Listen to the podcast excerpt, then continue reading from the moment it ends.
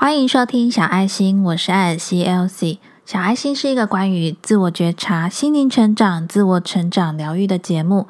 如果你对这一类主题也感兴趣的话，记得订阅小爱心，分享给你身边也对这类主题感兴趣的朋友或家人们。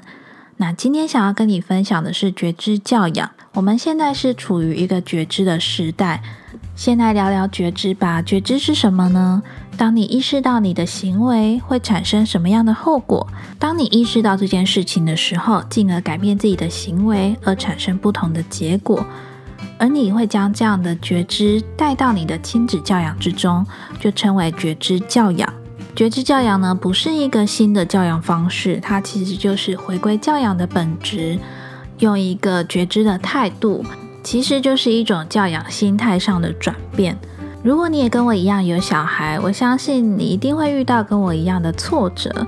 当父母在亲子教养这条路上，总是会遇到大大小小的挫折。但是当教养上面出现了挫折的时候，你觉得这是孩子的问题吗？还是回归起来，其实是父母自己的问题呢？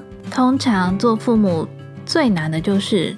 能够如实的接受孩子的本貌，因为当你成为父母这个角色之后呢，往往很少人会愿意承认问题在自己，而不是在孩子身上。所以，如果当父母的我们呢，能够保持觉知的态度的时候，就不会把我们自以为是最好的东西呢，硬强加在孩子身上。当我们的小孩感受到自己的爱，并且觉知到他是能够被彻底接受的。小孩呢也会以不可思议的成长来回报你的全然接受。我刚刚有说，我当了妈妈之后，其实一直在受挫折，而且呢，在当妈妈的这条路上，我也看了无数本的亲子教养书。我原本以为要教好小孩呢，必须要从小孩身上出发，后来我发现呢，其实好像应该要从每一个父母身上开始做好，所以呢，我才认识了觉知教养。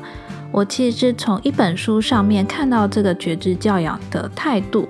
那这本书呢是《觉醒父母》。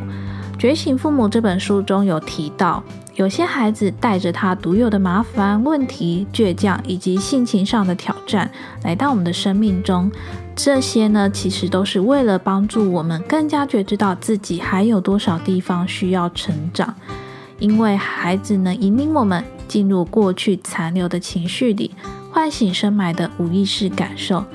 其实呢，在跟孩子互动的过程中，我也常常会回想起自己小的时候，也会想起我原生家庭的相处模式跟教养方法。那哪些童年的回忆会让我感觉到很愉快、很幸福？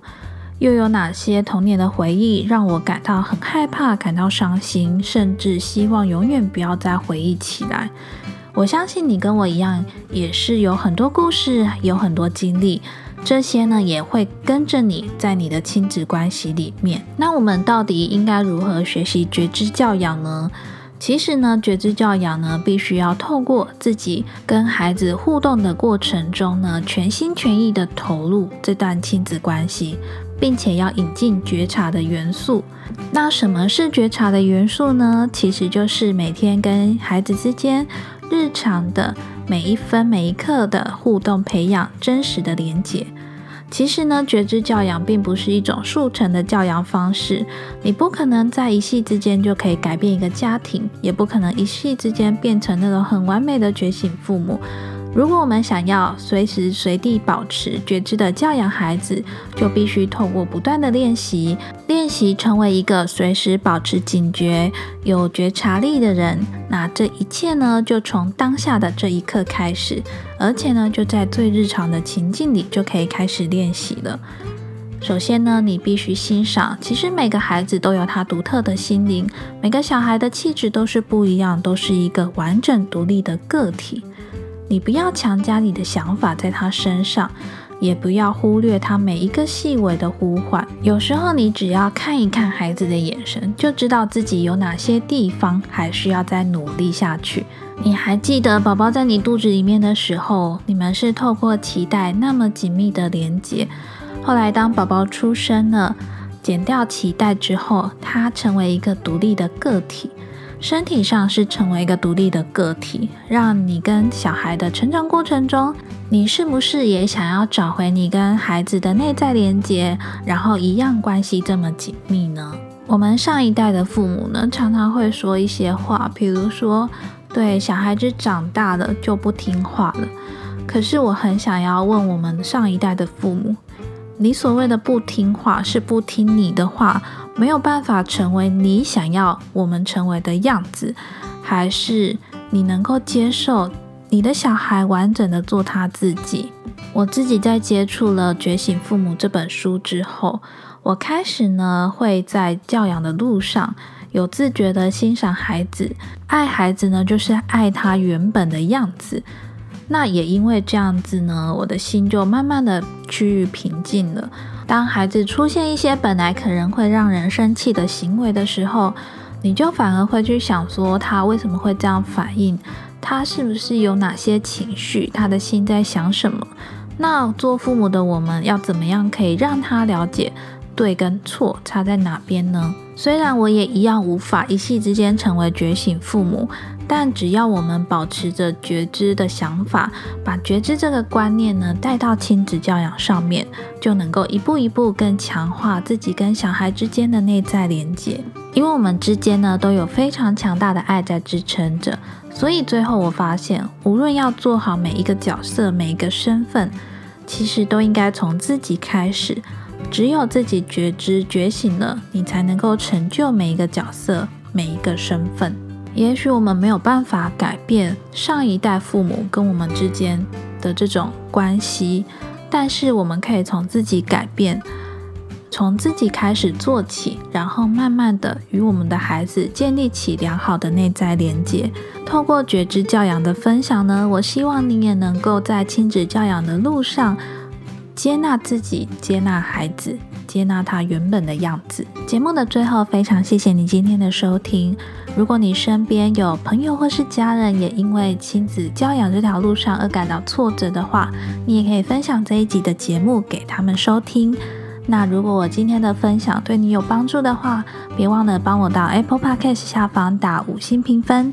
并且在下方留言你的收听心得，或是对这个节目的建议与回馈。你的五星评分以及留言，就是对这个节目最大的支持与鼓励。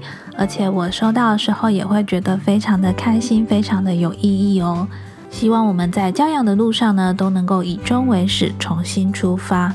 除了爱孩子、爱他原本的样子之外呢，也别忘了要爱自己，也要接纳自己原本的样子。那今天的节目就先到这边喽。小爱心每个礼拜四晚上七点呢都会准时更新，记得订阅这个节目，就不会错过每次的更新哦。那另外呢，我在部落格上面也有分享关于亲子教养以及亲子共读的推荐书单。如果你对这类主题的文章感兴趣的话，也可以到我的网站上面做观看。